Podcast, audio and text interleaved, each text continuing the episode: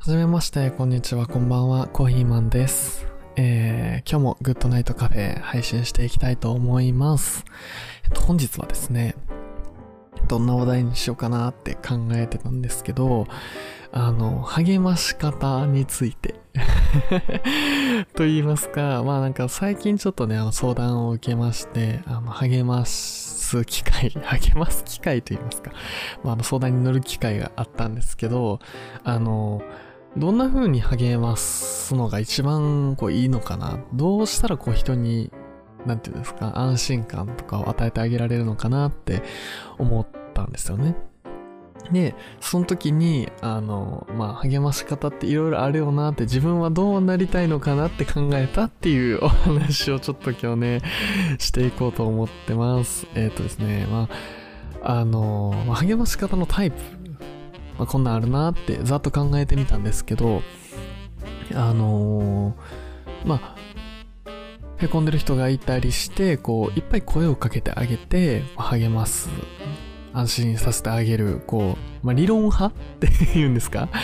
理論派と、あのこう黙って聞くタイプ。こうずっとこうじーっと聞いてくれるタイプいるじゃないですか。で、まあ、僕は結構されたら嬉しかったり、あのーなんていうんですかね、自分がしたい、してあげたいなって思うのは、こう聞いてあげたい。こうじっくり聞いといてあげたいとか、こうそばにいるだけで安心感を与えられるような人だったらいいなって思うんですけど、実際僕結構うんちくみたいなこう言っちゃうタイプなんですよ。ね、あのーなんかこう、相づちを、よく言えば相づちをこう打ってリアクションを取るタイプなんですけど、なんかこれって、まあどうなのかな？で、まあ一概に悪いわけじゃないと思うんですよ。ただ僕がなりたいのは、こう、黙って相談に乗ってあげられるタイプ。こうなんか気がつけば、あの連絡来てるみたいなタイプになりたいなっていう願望がね、ちょっとあって、まあ、いろいろ考えてみたんですけど、結局これ両方いた方がいいよねっていう結論に至ったんですよ。まあ、なんて言うんですか、面白おかしく、あ、面白おかしく笑い飛ばしてあげるタイプもいますよね。でそういう人たちこう3タイプ僕はまあ大まかに分けていると思っててでも他にもこういうタイプいるよみたいなのがあったらぜひあのツイッターでね教えていただけたらあのあなるほどと なるのであのお声かけください。でこの大まかに分けて3タイプいてでどうなんか3人いたら1人をちゃんと励ませるよねと思ったんですよ。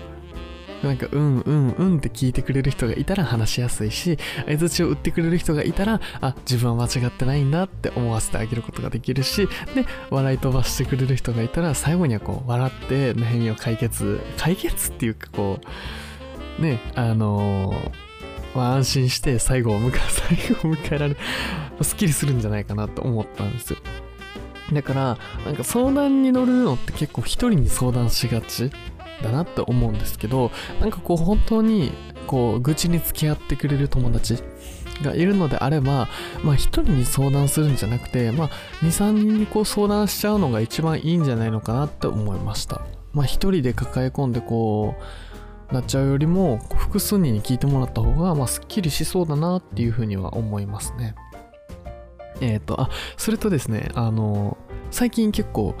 あの、ツイッターの質問箱でお便りを募集してるんですけど、あの、そのちょっと質問箱の中でね、結構こう、面白いなっていうのがあって、ちょっと紹介していきたいなと思います。えっとですね、えっと、ジブリの映画に関してのなんかこう質問箱が来てちょっとこれ勝手に紹介しちゃってるんで 申し訳ないなと思うんですけどちょっと紹介させていただきます。えっ、とジブリの映画って見たりしますかっていうあの質問箱が来たんですけどあのジブリの映画ね僕実はあんまり見たことなくてまあいや全くないっていうわけではないんですよ。ただあのトトロ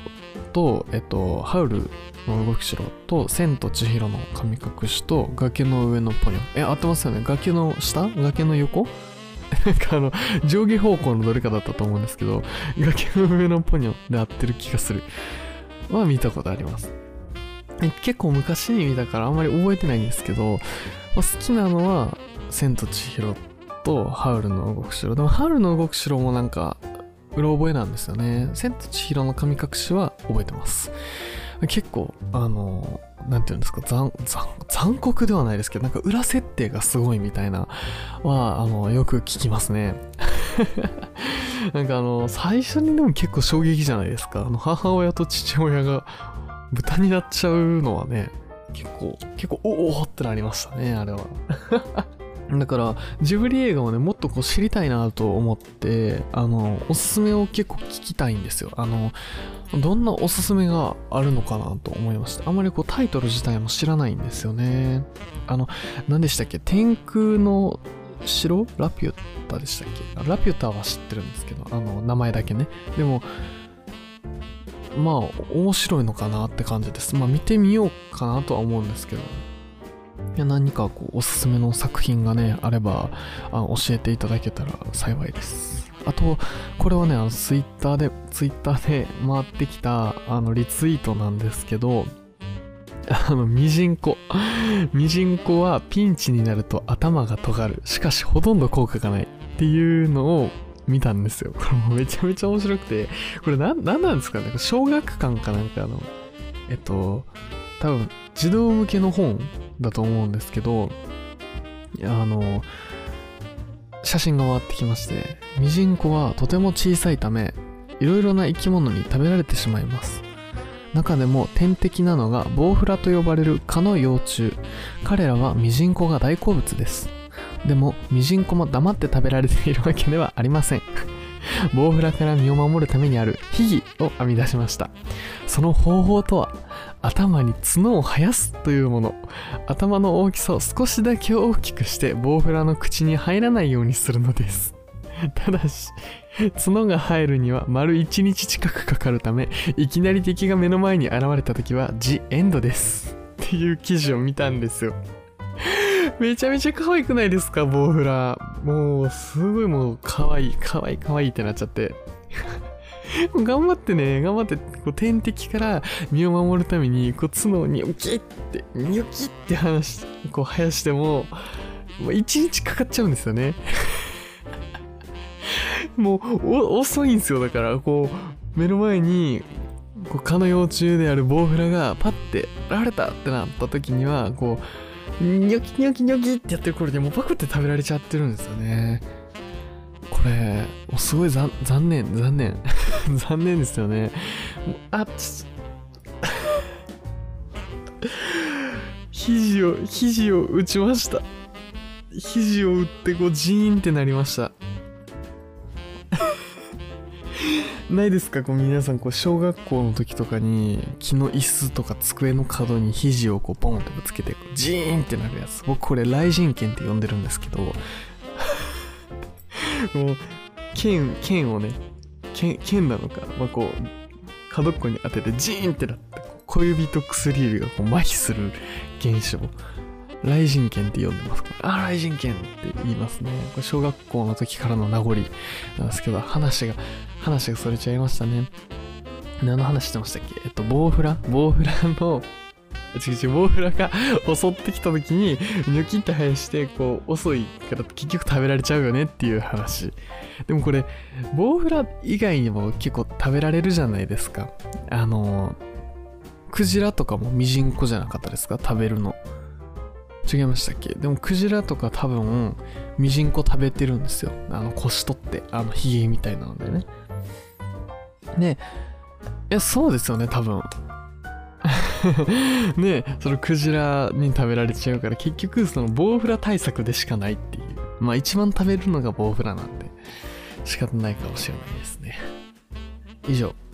今日はよくわからないラジオでした。次回はね、あの、しっかりコンセプトを定めて、ラジオを配信したいと思ってます。ちょっとね、今日はダラダラダラダラちょっと喋っちゃったんですけど、どうしてもね、あの、皆さんに相談事のお話をしたくて、ちょっとラジオ撮っちゃいました。何か、ね、やっぱ思うところがありました。あの、もっと上手に励ませるようになりたいなって、こう、うんちくをこう語っちゃうのは直したいなって思いましたね。もっと人の話を聞いてあげられる人になりたいコーヒーマンです。えー、それでは本日のお相手はコーヒーマンでした。えー、次回のグッドナイト会もぜひ聞いてみてください。それではまた次回の配信でお会いしましょう。またねバイバーイ。